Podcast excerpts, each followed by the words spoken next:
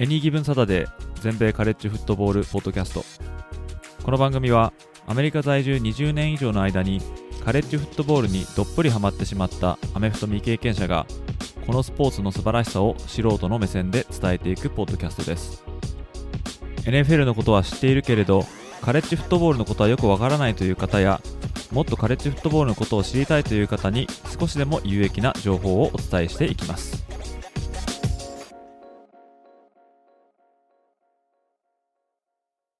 皆様ご機嫌いかがでしょうか？こちらは全米カレッジフットボールファンサイトエニーギブンサタデーがお送りするポッドキャストです。今回も前回に引き続き皆様の推しチームを探すお手伝いをするシリーズ今回第4回目となります。今回はインスピレーションに訴えかける方法で皆様の心に突き刺さるチームを探すお手伝いをしたいと思っています。カレッジフットボールの大学チームには当然固有の名前がついておりまたその他にニックネームをついているのが常です。このニックネームはアメフトチームだけでなく他のスポーツチームにも使われますしもっと言えばスポーツに関わっていなくても普通の学生やスタッフもこのニックネームを愛着を持って使うというものです。ニックネームに関して言えばその種類は多岐にわたっています。ということで今回は大学の名前そしてそれらのニックネームを皆さんにご紹介しその聞こえ方とか、まあ、イメージでビビッとくるようなそんなチームをリスナーの皆様に見つけていただけたいと思っております。まあ、かなり大量の情報となるかもしれませんが、聞こえの良さ、ニックネームのかっこよさ、そんな感じで推しチームを絞っていただけたら幸いだと思っておりますので、皆様ぜひご視聴ください。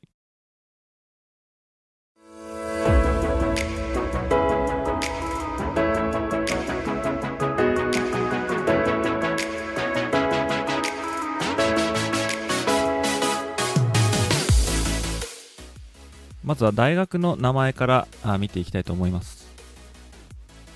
現在 NCWA の一部の上位カンファレンスのサブディビジョンと呼ばれる FBS フットボールボールサブディビジョン。ここには130チームものチームが存在しております。当然それぞれのチームが固有の名前を持っているわけですけども、まあ、その多くはその大学が所在している州の名前。これがついてると思います。もしくは、州の名前でなくても、その大学が所在している場所の名前がついていたりとか、まあ、そういうのが大抵の場合だと思います。例えば、ミシガン大とか、オハイオ州立大とか、もしくはクレムソン大とか、アーバン大とか、こういうのはすべてその大学のキャンパスがある町の名前がついてるんですよね。かしながらそうではなくて、独特の名前、州の名前でもなく、町の名前でもないような大学の名前がついているところもあります。といったちょっとユニークな大学の名前をここでちょっと紹介したいかなと思っております。そして、えー、ここに挙げるユニークな名前の大学、その半分以上が、その大学が設立された時に尽力した人の名前とか、そういうのが名前についてたりするんですけども、まあ、こういったちょっと変わった名前の大学っていうのは、聞こえ的にちょっとおかっこいいなって思ったりとか、あなんかちょっと違う、他のと違うなって思ったりとか、えー、そういう風に皆様に感じていただけるかもしれないので、えー、ちょっとここで紹介したいと思います。まずは、サザンメソディスト大学。このサザンっていうのは南っていう意味ですね。これサザンメソディスト大学はテキサスにあるんですけども、まあ、アメリカの地図でいうと、まあ、南の方にある大学ですね。メソディストっていうのは、キリスト教のプロテスタント派の一派であるメソディスト派。まあ、この名前から来てる大学ということで、現在サザンメソディスト大は宗教とは一切関係ない大学なんですけども、名前にはそういった名前がついております。続いてご紹介したいのは、空軍士官学校陸軍士官学校、海軍士官学校の3つの士官学校ですね。この名前は聞いてわかるかもしれないんですけども、陸海空の各軍の、士官学校ということで、まあ、州の名前とか町の名前とかついてないですね。まあ、こういうのを見て、ちょっとなんかかっこいいなって思う方もひょっとしたらいるかもしれないですね。続きまして、えー、トゥレーン大学。これはルイジアナ州にある大学ですけども、この名前は創始者であるポール・トゥレーンさんってこの人の名前から来てます。続きましては、ペンシルバニア州のフィラデルフィアにあるテンプル大学ですね。え、このテンプルっていう名前なんですけども、これはこの大学の創始者が宣教師でで、学生が寺院、まあ、つまりテンプルですね。ここで勉強していたっていうことから来てるという、そういう名前になってます。続きまして、デューク大学。これはノースカロライナにある ACC 所属の大学ですね。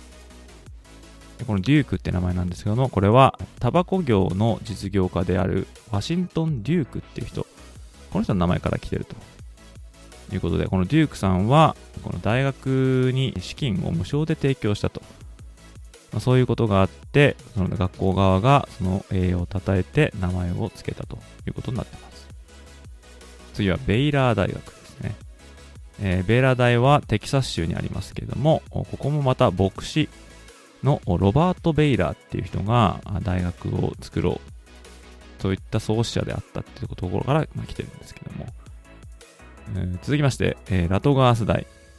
ラトガース大はあアメリカ独立戦争の英雄だったヘンリー・ラトガース大佐。この人の名前から付けられております。次はパデュー大学。これはインディアナ州にありますね。大学創設に資金的援助をしたジョン・パデューっていう人の名前がついており、この大学もまたそういう創始者のお名前がついてるんですね。続きまして、マーシャル大学。これはウェストバージニア州にある大学ですね。でここの大学の名前は、アメリカの第4代最高裁判所長官及び第4代国務長官だったジョン・マーシャル。この人の名前にちなんで付けられております。次はブリガム・ヤング大。これはユタ州にある大学ですね。モルモン教の創始であり、ソルトレイクシティを設立した人物である、このブリガム・ヤングというね、この同じ名前の人、この人の栄誉を称えて名前が付けられております。続きまして、スタンフォード大学。スタンフォード大学の名前なんですけども、これは大陸横断鉄道の創立者であるリーランド・スタンフォードまあ、この人の名前にちなんでるんですけども、リーランド・スタンフォードが若くして亡くなってしまった彼の息子の名前を後世に残すために設立した大学にその名前を付けたというふうになっております。そして、えー、最後、バンダービルト大。これはテネシー州ナッシュビルにある SEC 所属の大学ですね。えー、この大学の名前ですけども、これは海運業で億万長者となっていたコーネリアス・バンダービルト。まあ、この人の名前。この人がバンダービルト大の雪力にま尽力したという、そういう人で、その名前がついております。まあ、この他にはですね、ちょっと変わったというか、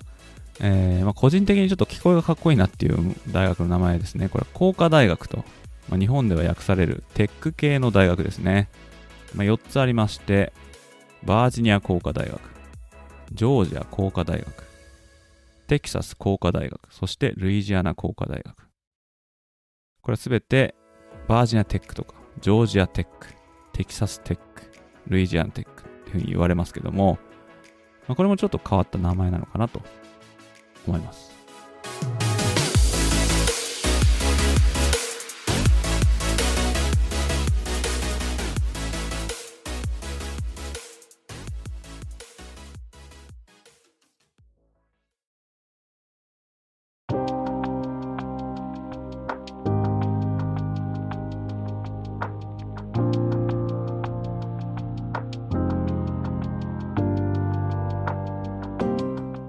続きまして紹介したいのは各大学のニックネームですね。まあ、このニックネームなんですけども、まあ、実に多様になっており、今回は大きくカテゴリー別に分けて紹介していきたいと思います。そのカテゴリーは動物、人間、鳥、小動物、戦士、自然、そしてその他とこのカテゴリー別に紹介していきたいと思っております。まずは一番数が多かったこの動物のカテゴリー、ここから見ていきたいと思います。まずは、ブルドックス。これ犬ですけども、ブルドックスというニックネームを持っている大学は、ルイジアナ工科大、フレズノ州立大、ジョージア大、ミシシッピ州立大、こういった大学になっております。続きまして、ワイルドキャッツ。これは日本語で山猫って訳すと思うんですけども、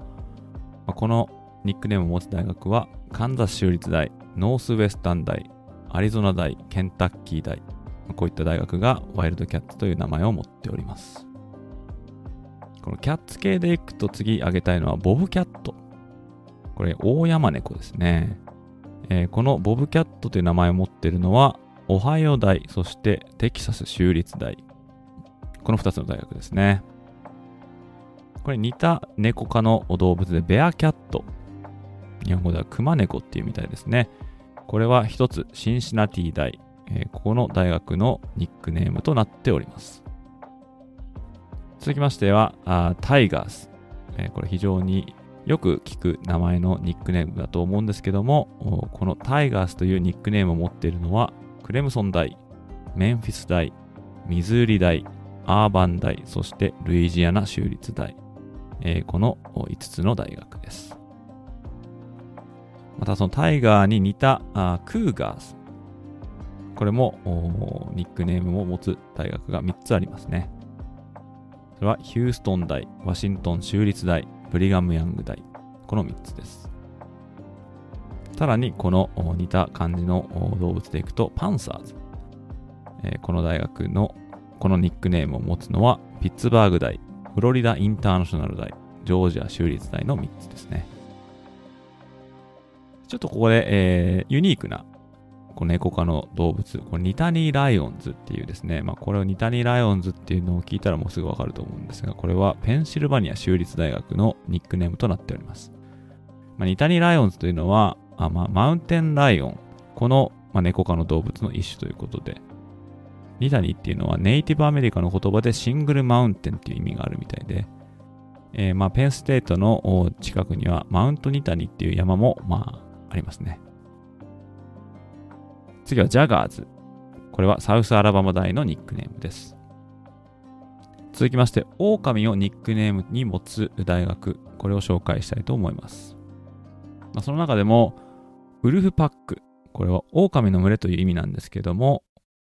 ノースカロライナ州立大学、そしてネバダ大学ですね。さらに、レッドウルブス。これは赤い狼っていう風にまあ訳せるのかもしれないんですけども、うん、まあこれはアーカンソー州立大学ですね。で、この狼にちょっと似たロボ。これはメキシカングレーウルフっていう名前がついてる、えー、狼の一種ですけども、これを持っているのが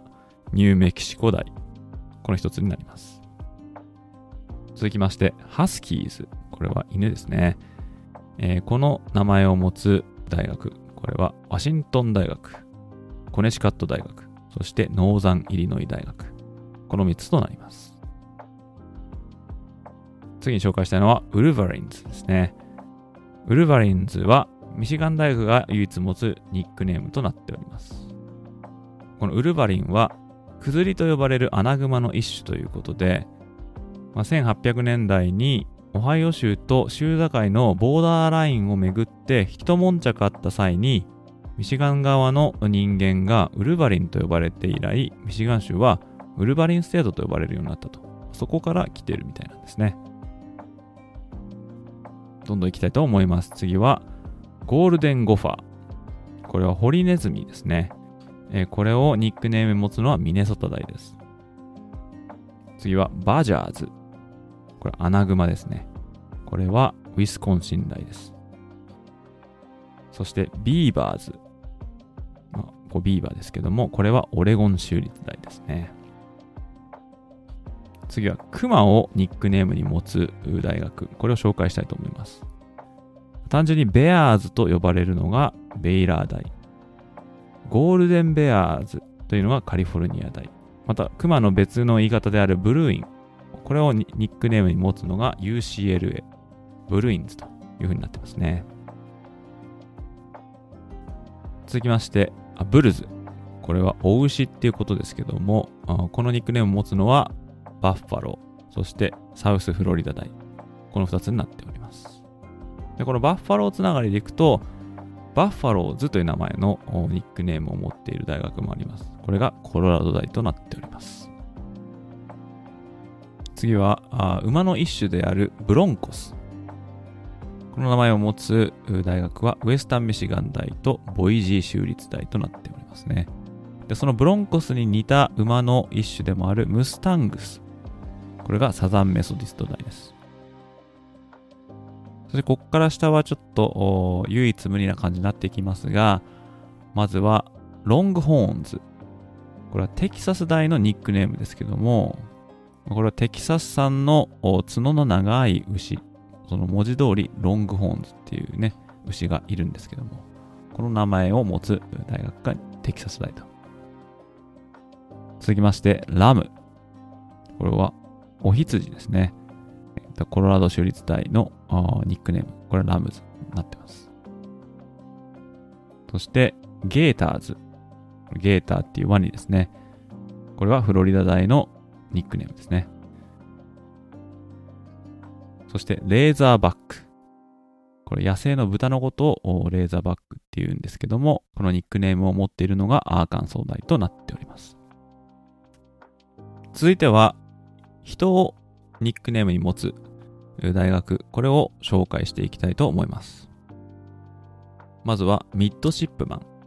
これは海軍士官学校のニックネームとなっております。かつての海兵をこうミッドシップマンと呼んだとそこから来てるみたいですね。次は、デーモン・ディーコンズ。これはウェイクフォレスト大のあだ名となってるんですけども、ディーコンはキリスト教の職務の一つである女祭、この意味で、もともとキリスト教のバプティスト系の大学だったことから、デーモン・ディーコンズという名前になったみたいです。続きましては、ネイティブアメリカン。これは俗に言うインディアンですね。この名前を持ってる大学もあります。まずは、セミノールズ。これはフロリダステート。ファイティング・イライナイ。これ、イリノイ大。そして、チペワーズ。セントラル・ミシガン大。そして最後に、ユーツ。これ、ユタ大。この4つの大学が、ネイティブアメリカの名前を持っている大学ですね。まあ、近年、ネイティブアメリカンのニックネームっていうのは、えー、様々な議論を呼んでまして、昔に比べると名前が減ってきてるっていうのはありますね。これはプロスポーツでもそうだと思うんですけども、例えばワシントン・レッドスキンズ。レッドスキンズっていうのはインディアンを指す言葉だったんですけども、これが差別に当たるんじゃないかということで、現在はコマンダーズという名前になってますけども、そんな感じでこの4つの大学もひょっとしたら将来的に名前が変わっていくかもしれないですね。続いてはカウボーイズ。このニックネームを持つのはオクラホマ州立大とワイオミング大。マウンテニアーズ。これはま山っていうことですね。マウンテンっていうことで。この名前を持ってるのがウエストバージニア大とアパラチアン州立大。レッドレイダーズ。レイダーズっていうのが侵入者っていう意味みたいですけども、これがテキサス工科大。さらにブルーレイダーズ。これがミドルテネシー州立大となってます。続きまして、ボイラーメーカーズ。これはパデュー大のニックネームとなってるんですけども、直訳するとボイラー建設者ということで、パデュー大がエンジニアリングで有名だったことから、この名前がついたということです。次はコーンハスカーズ。これはネブラスカ大のニックネームで、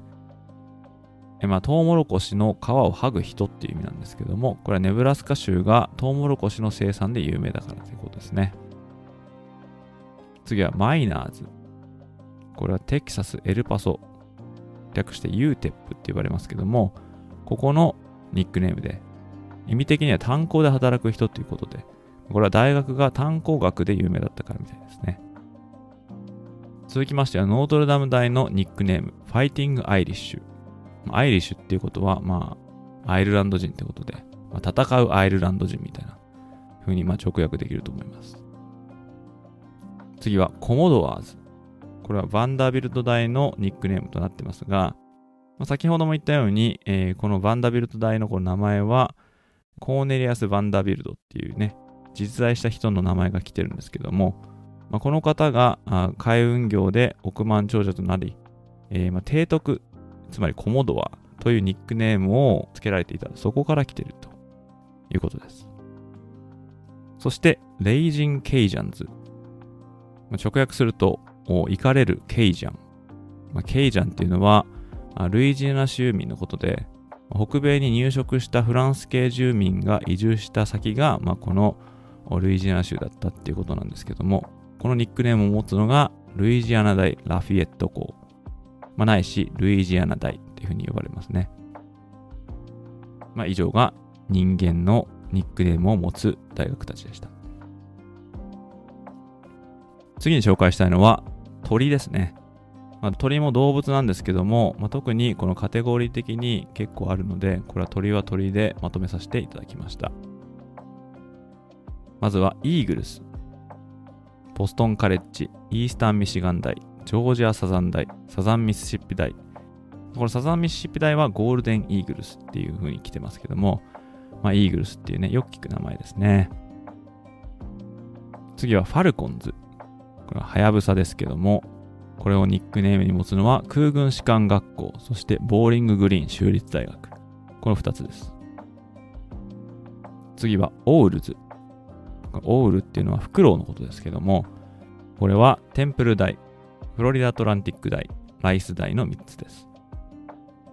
次はカーディナルズ。このニックネームを持つのはルイビル大とボール州立大。そしてジェイホークス。これはカンザス大のニックネームなんですけども、ジェイホークっていうのは架空の鳥ということで、南北戦争時にカンザス州を死守した義勇兵団をジェイホーカーと呼んだ。そこから来てるみたいですね。次はダックス。これはアヒルですけども、これはオレゴン大のニックネーム。ロードランナー。これ、大道走りっていう、まあ、飛ぶのが苦手で走るのが上手な鳥のことですけども、えー、このニックネームを持つのが、テキサス大サンアントニオ校 UTSA です。次は、レッドホークス。赤い鷹っていうことですけども、これをニックネーム持つのはマイアミ大。これはオハイオ州にあるマイアミ大ですね。そして次はゲームコック。統計って言いますけども、まあ、戦う鶏って書きますね。これはサウスカロライナ大のニックネームですけども、アメリカ独立戦争で勇敢に戦ったことで有名なサウスカロライナ出身のトーマス・サムター。この人がその戦いぶりからゲームコックと呼ばれていた。そこから由来するみたいですね。そして鳥で最後ご紹介したいのは、シャンティクリア。これはオンドリのことを言うんですけども、このニックネームを持つのがコースタルカロライナ大です。次のカテゴリーは、小動物。ちょっと無理やりなところはあるんですけども、このカテゴリーで紹介したいと思います。まずはイエロージャケッツ。これはスズメバチのことですけども、この名前を持つのがジョージア工科大。次はホーンドフロック。これはテキサス州周辺に生息しているツノガエルのことですけども、これをニックネームに持つのがテキサスクリスチャン大学。そしてテラピンズ。これはメリーランドのニックネームなんですけども、まあ、テラピンズっていうのは沼亀のことですね。まあ、以上が小動物でまとめた3つのニックネームでした。続きまして、戦士、ファイターですね。えー、このカテゴリーにまとめたニックネームがあるので紹介したいと思います。まずは、ナイツ。まあ、騎士ってことですけども、これを持つのがセントラルフロリダ大。で似た感じでスカーレットナイツ。まあ、スカーレットっていうのはまあ赤色ってことですね。えー、このスカーレットナイツというニックネームを持つのはラトガース大。そしてブラックナイツ。これが陸軍士官学校。続きまして、キャバリアーズ。イングランドの内戦時に、イギリスの植民地だったバージニアに在した騎士団を、まあ、バージニア・キャバリアーズと呼んだことから来てるんですけども、これをニックネームに持つのはバージニア大です。次はパイレーツ。これ海賊ですけども、これはイーストカロライナ大。ブルーデビルズ。これはデューク大のニックネームですけども、これは第一次世界大戦の時のフランスの山岳部隊で、これもフランス語でちょっと言い方合ってるかわからないんですが、このレス・ディアブルス・ブルーズ。で、ここから来てて、まあ、これを英訳するとブルーデビルズということです。次はスパルタンズ。ミシガン州立大、サンノゼ州立大の2つ。これは古代のスパルタの戦士っていう意味ですね。その似た感じでトロジャンズっていうのもあります。トロジャンズっていうニックネームを持ってるのはサザンカリフォルニア大、トロイ大、まあ、これはトロイの戦士ですね。続きまして、ホークアイ。これはアイオワ大のニックネームなんですけども、小説のラストモヒカンに出てくる架空の主人公、これが戦士だったんですね。えー、この人の名前、これがホークアイ。そこから来てるということで、マイオー州の州民のことをホークアイと、あこういうふうに呼んだりもします。次はミニットマン。これマサチューセッツ大のニックネーム。あアメリカ独立戦争でパトリオットと共闘した民兵のことを言うみたいで、こうミニットマンのこう名前の由来は、招集されると約1分、1メネット、メネットですね。これで準備を整えることができるということに由来してるみたいです。次は、アズテックス。サンディエゴ州立大のニックネームで、えー、アステカ帝国の戦士という意味があります。次は、レインボーウォーリアーズ。これハワイ大のニックネームで、えーまあ、ウォーリアーズということで、まあえーまあ、戦士ということですね。そして、レベルズ。直訳すると反逆者とか、もしくは力に対抗するものっていう、そういう名前だと思うんですが、これを持ってるのがミシシッピ大とネバダ大ラスベガス校。これ訳して UNLV って言いますね。えー、この2つの大学です。そしてボランティアーズ。これ義勇兵っていう意味ですけども、メキシコ戦争時にテネシー州から3万人の義勇兵が助太刀に現れたことから、テネシー州はボランティアステートって言われますけども、まあそこからもわかるように、このニックネームを持ってるのはテネシー大学です。そして最後は、ワーホークス。この意味は、戦いが好きな人っていう意味に訳せると思うんですけども、これはルイジアナ大モンロー校ですね。まあ、以上が戦士の名も持つニックネームの大学です。次のカテゴリーは自然でいきたいと思います。まずはハリケーンズ。これはマイアミ大。で、似た名前でゴールデンハリケーン。これがタルサ大。グリーンウェーブ。緑の波っていうことだと思うんですけども、これがトゥレーン大。サイクロンズ。和訳すると、まあ、台風ってことになると思うんですが、これを持っているのがアイオワ州立大。ブレイザーズ。これブレイズっていうのは炎っていう意味で、放たれる火みたいな感じだと思うんですけども、このブレイザーズというニックネームを持ってるのが UAB、アラバマ大バーミンガム校ですね。似た感じで flame。これも炎っていう意味だと思うんですけども、これを持ってるのがリバティ大。そしてクリムゾンタイド。直訳すると深紅の大波、えー、と言えるかと思うんですが、このニックネームを持ってるのはアラバマ大となっております。そして最後にどこにもカテゴリーとして入れることができなかったニックネームをざーっと紹介したいと思うんですけども、まずはオレンジ。これはシラキュース大ですね。そして、えー、サンデビルズ。ホーキーズ。これバージニア工科大のニックネームなんですけども、これ昔からホーキーという応援の掛け声が使われてきたことからホーキーズっていう名前になったということです。次はターヒールズ。これはノースカロライナ大のニックネームで、かつてノースカロライナ州は樹木から油を抽出してそれを産業として使うっていうのがあったみたいなんですけども、えー、その油を抽出する際に出る木炭のタール、この黒い炭が、えー、労働者のかかと、つまりヒールですね。これを黒く染めたことから、ター、これは炭ですね。ヒールズ。かかと、だからターヒールズっていう名前がついております。非常にユニークな名前ですよね。続きまして、スナーズ。これに行きたいと思うんですけども、まあ、スーンっていうのが早いってことで、早く、さらに早いってことで、スナーってことですね。このニックネームを持ってるのがオクラホマ大です。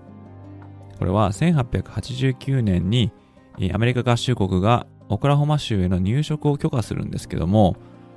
それよりも早く、つまりスーナーですね。それよりも早くオクラホマに入植していった人たちのことをスナーズって呼んだことから、えー、オクラホマスナーズというニックネームになっております。続きましてはバッカイズですね。これはオハイオ州立大のニックネームなんですけども、これどっから来てるかというと、まあ、木の実から来てるんですね。でこの木の実っていうのが、オハイオ産の土地の木、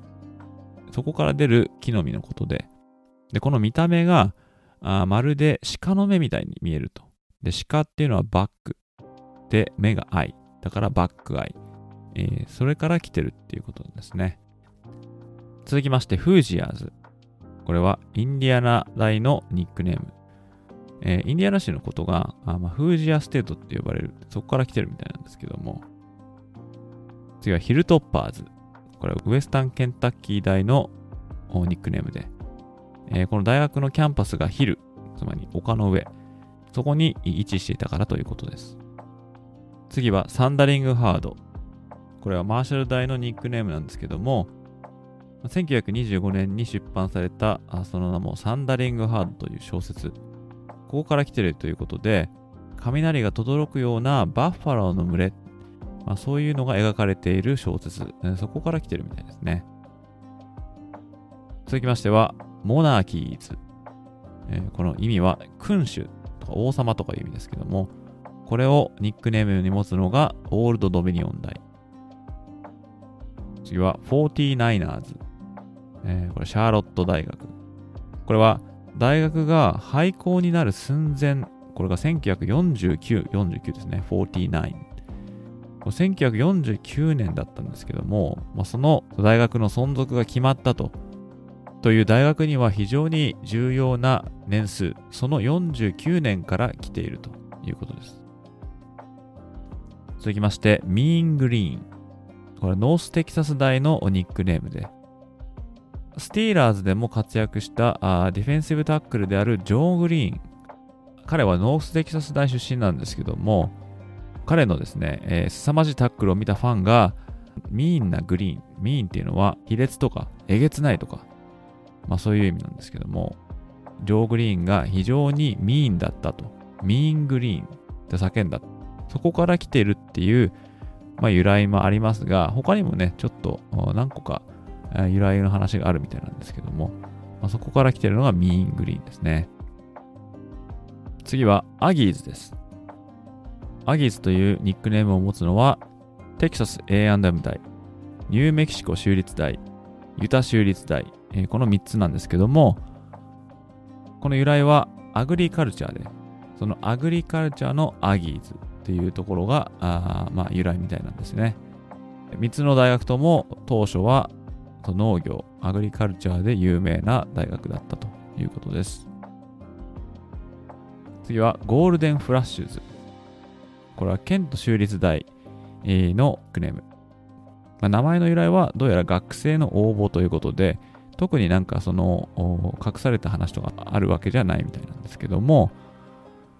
次はジップス。これはアクロン大のニックネームです。これは地元のアクロン、これオハイオ州にあるんですけども、ここでジッパーと呼ばれるファスナーがついたブーツが生産されたと。でそれが非常に売れたということで、そこからジッパーズで、後に略されてジップスになったということです。オハイオ州にあるトレド大のニックネームであるロケッツ。そして、えー、カーディナル。ちょっと間違っちゃいけないのは、これカーディナルスじゃないんですね。これはスタンフォード大。これのニックネームで。このカーディナルっていうのは少し黄色がかった赤色。これがスクールカラーだったことからカーディナルというニックネームになっております。そして最後はアリゾナ州立大のニックネームであるサンデビルズですね。まあ、アリゾナは非常に太陽が照ると。そういうことでサンデビルズっていう風になってるみたいですね。ということで、ここまでほぼすべての FBS チームのニックネームをカテゴリー別にご紹介してきましたが、ちょっとね、情報が多くて覚えられない方もいらっしゃるかもしれませんけども、まあ、聞いた中でビビッときた、あ、これはなんかかっこいいなとか、ちょっと気になるなって、そういうようなニックネームとか、ないし、大学の名前、えこういうところからあちょっと絞っていく、そういうことをしていただけたら、私も今回のエピソードを配信した回があったかなと思います。またこの大学のニックネームっていうのは直接彼らが持つマスコットになっているというのが多いんですけども逆にニックネームとは全く関係ないマスコットを持ってる大学っていうのもありますがまあ、これはまた次の機会にお話ししたいと思っております。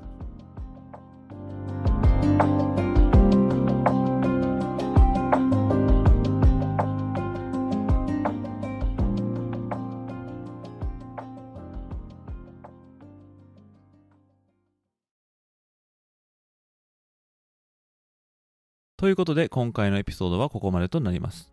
最後までお時間いただきありがとうございました。カレッジフットボールの情報は当ウェブサイト www.ags-football.net でもシーズン中の話から基礎知識、カレッジフットボールの歴史、読み物など盛りだくさん取り揃えておりますので、ぜひお立ち寄りください。そしてこのポッドキャストが面白かったなとか、また聞きたいなと思っていただけたら、ぜひお聞きのアプリでいいねや高評価を残していただけると嬉しいです。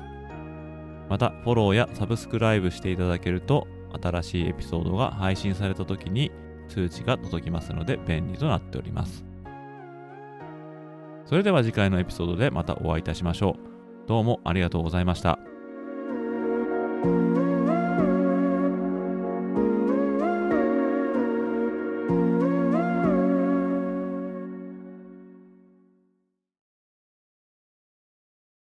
今回も最後まで聞いていただきありがとうございました。このポッドキャストをもっとたくさんの皆様にお伝えするために、もし面白かったと思っていただけたら、このエピソードの告知ツイートをぜひリツイートして拡散に協力していただけると非常にありがたいです。また、Apple Podcast で視聴されているリスナーの方は、ぜひぜひ感想をコメント欄の方にお願いいたします。Spotify や Google Podcast、Amazon Music で視聴されている方は、ぜひ高評価の星の方をなるべく多くつけていただけると嬉しいです。リスナーの皆様と一緒にニッチなカレッジフットボールの世界を少しでも多くの方に知ってもらえるよう、今後もポッドキャスト、ライブ配信、ウェブサイトでコンテンツを発信していきますので、皆様よろしくお願いいたします。それでは次回のエピソードでまたお会いいたしましょう。どうもありがとうございました。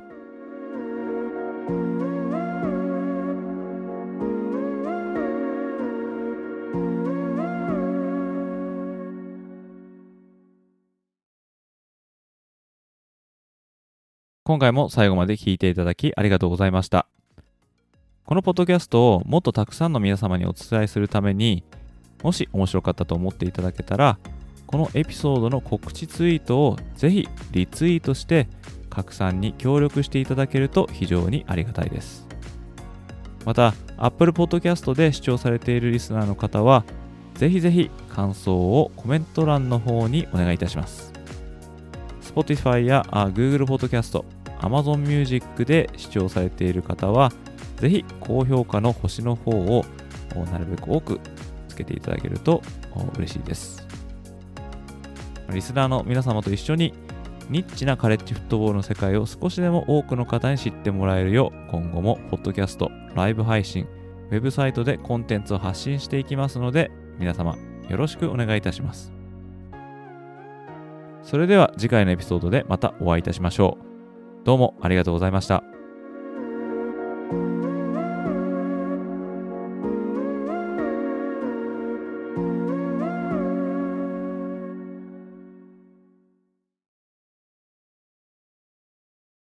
今回も最後まで聞いていただきありがとうございました。このポッドキャストをもっとたくさんの皆様にお伝えするために、もし面白かったと思っていただけたら、このエピソードの告知ツイートをぜひリツイートして拡散に協力していただけると非常にありがたいです。また、Apple Podcast で視聴されているリスナーの方は、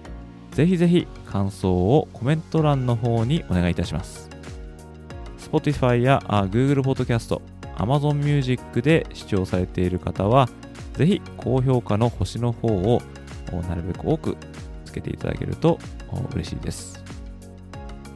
リスナーの皆様と一緒にニッチなカレッジフットボールの世界を少しでも多くの方に知ってもらえるよう今後もポッドキャスト、ライブ配信、ウェブサイトでコンテンツを発信していきますので皆様よろしくお願いいたします。それでは次回のエピソードでまたお会いいたしましょう。どうもありがとうございました。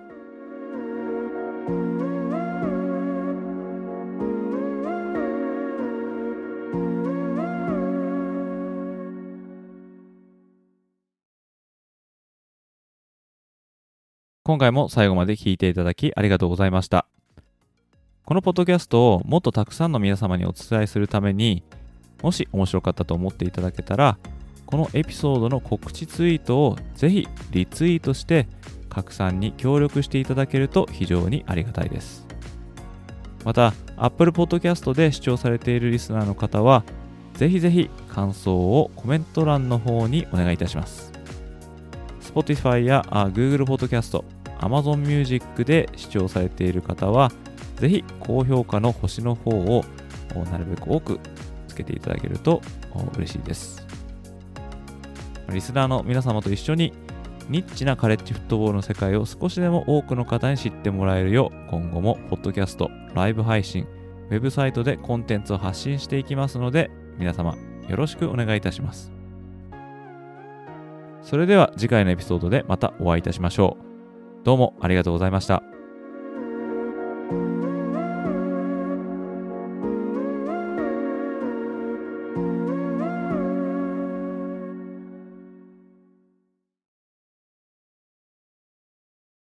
今回も最後まで聞いていただきありがとうございました。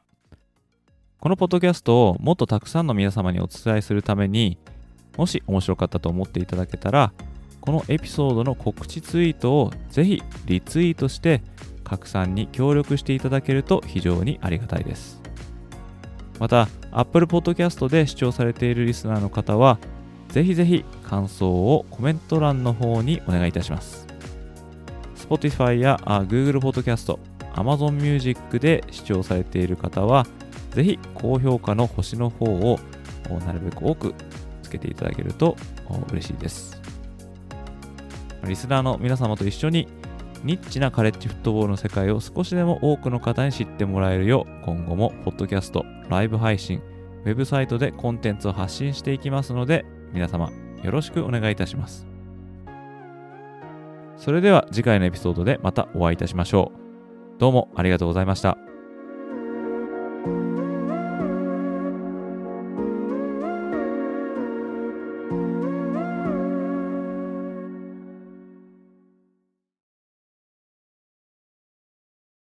今回も最後まで聞いていただきありがとうございました。このポッドキャストをもっとたくさんの皆様にお伝えするために、もし面白かったと思っていただけたら、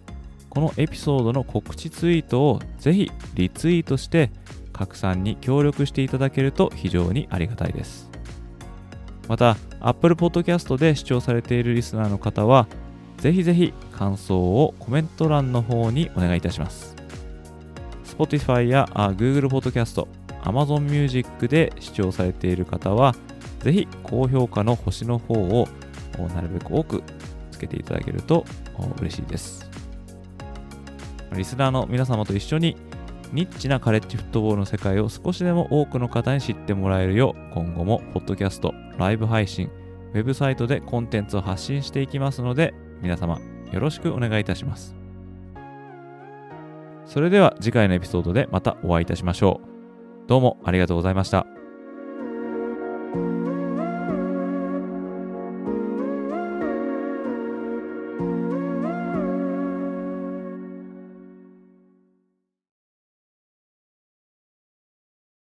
今回も最後まで聞いていただきありがとうございました。このポッドキャストをもっとたくさんの皆様にお伝えするために、もし面白かったと思っていただけたら、このエピソードの告知ツイートをぜひリツイートして拡散に協力していただけると非常にありがたいです。また、Apple Podcast で視聴されているリスナーの方は、ぜひぜひ感想をコメント欄の方にお願いいたします。Spotify や Google Podcast、Amazon Music で視聴されている方は、ぜひ高評価の星の方をなるべく多くつけていただけると嬉しいです。リスナーの皆様と一緒にニッチなカレッジフットボールの世界を少しでも多くの方に知ってもらえるよう今後もポッドキャスト、ライブ配信、ウェブサイトでコンテンツを発信していきますので皆様よろしくお願いいたします。それでは次回のエピソードでまたお会いいたしましょう。どうもありがとうございました。